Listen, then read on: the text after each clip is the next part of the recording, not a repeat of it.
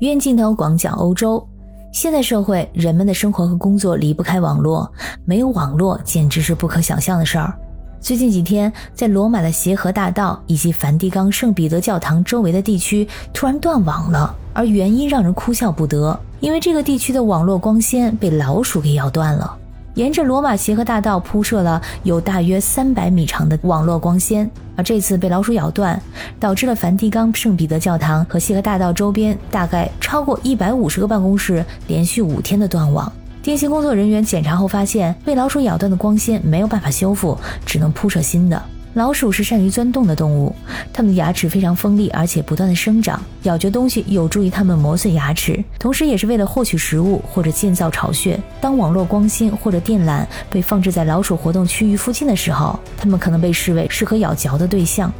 位于协和大道旁的意大利体育中心的一名员工称，他们那儿已经断网好几天了，办公室并没有无线网络可用，给他们带来非常大的不便，只能用手机热点凑合着工作。而一想到是老鼠在搞鬼，他们就哭笑不得。而旁边的圣灵医院也受到了断网的影响。一名工作人员说，他们的网络本来就经常有问题，现在更加糟糕，有时候根本就找不着网络。现在电信的工作人员已经开始铺设新的光纤，估计要过几天才能恢复使用。作为一个古老的历史悠久的城市，罗马拥有复杂的建筑和地下通道网络。这些地下结构提供了老鼠栖息的理想环境，提供了丰富的食物来源和隐蔽的栖息地。垃圾的堆积和处理不当是吸引老鼠的一个重要原因。在人口密集的城市中，垃圾的产生量大。如果垃圾没有得到妥善的处理，老鼠就会找到大量可食用的食物的来源。而一些城市区域的规划和设计可能增加了老鼠滋生的机会。比如说，一些建筑结构可能存在着裂缝和漏洞，提供了老鼠进入建筑物的途径。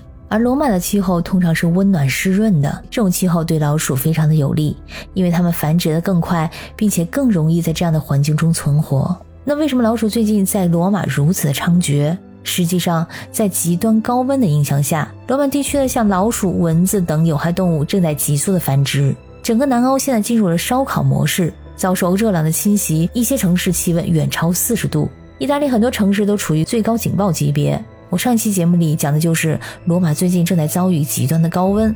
周二，罗马的气温是四十一点八度，甚至被英国媒体形容为是地狱之城。而高温对老鼠的生理和行为产生了影响，从而促使它们更快的繁殖和生长。高温天气会促使老鼠外出寻找食物和水源，也增加了它们和人类接触的机会。意大利专家警告说，考虑到大约有四十种疾病可以通过老鼠直接或间接的传播，公共卫生有可能会因此面临威胁。现在有个估算数字，就是罗马的老鼠数量估计已经达到了上千万只，相当于人均三点五只。不仅仅是罗马，另外一个古老的城市巴黎也是鼠患成灾。虽然说巴黎已经兴师动众地开展了几年的灭鼠运动，但是巴黎的鼠患仍然难以根除。据统计，巴黎如今大概有三百万到六百万只老鼠，平均每个巴黎民众都肩负着消灭两只老鼠的任务。点击巴黎市政厅的 APP《我的街道》，只要居民看见老鼠，不管是死是活，都能马上通过这个 APP 来通知灭鼠部门。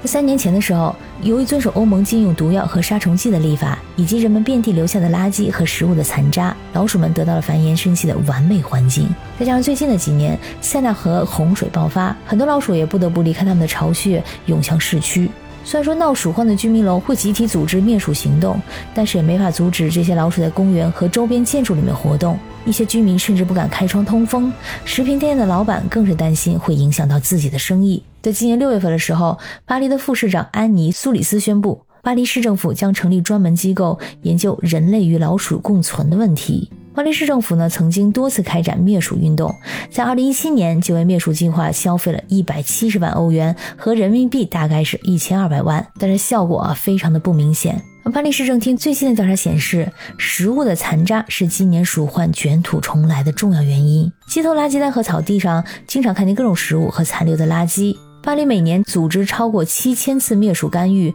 包括定点投放老鼠药，还有捕鼠器，在下水道和地下室采取针对性的行动等等。但是专家认为，与其想方设法的彻底消灭老鼠，不如采取更符合自然规律的方式来限制它的发展。比如说，教育巴黎市民们养成良好的生活习惯，不浪费粮食，不乱扔垃圾，也不随便在公共场合喂食小动物。感谢你收听本期的医院镜头，我是可可鱼，我们下期再见。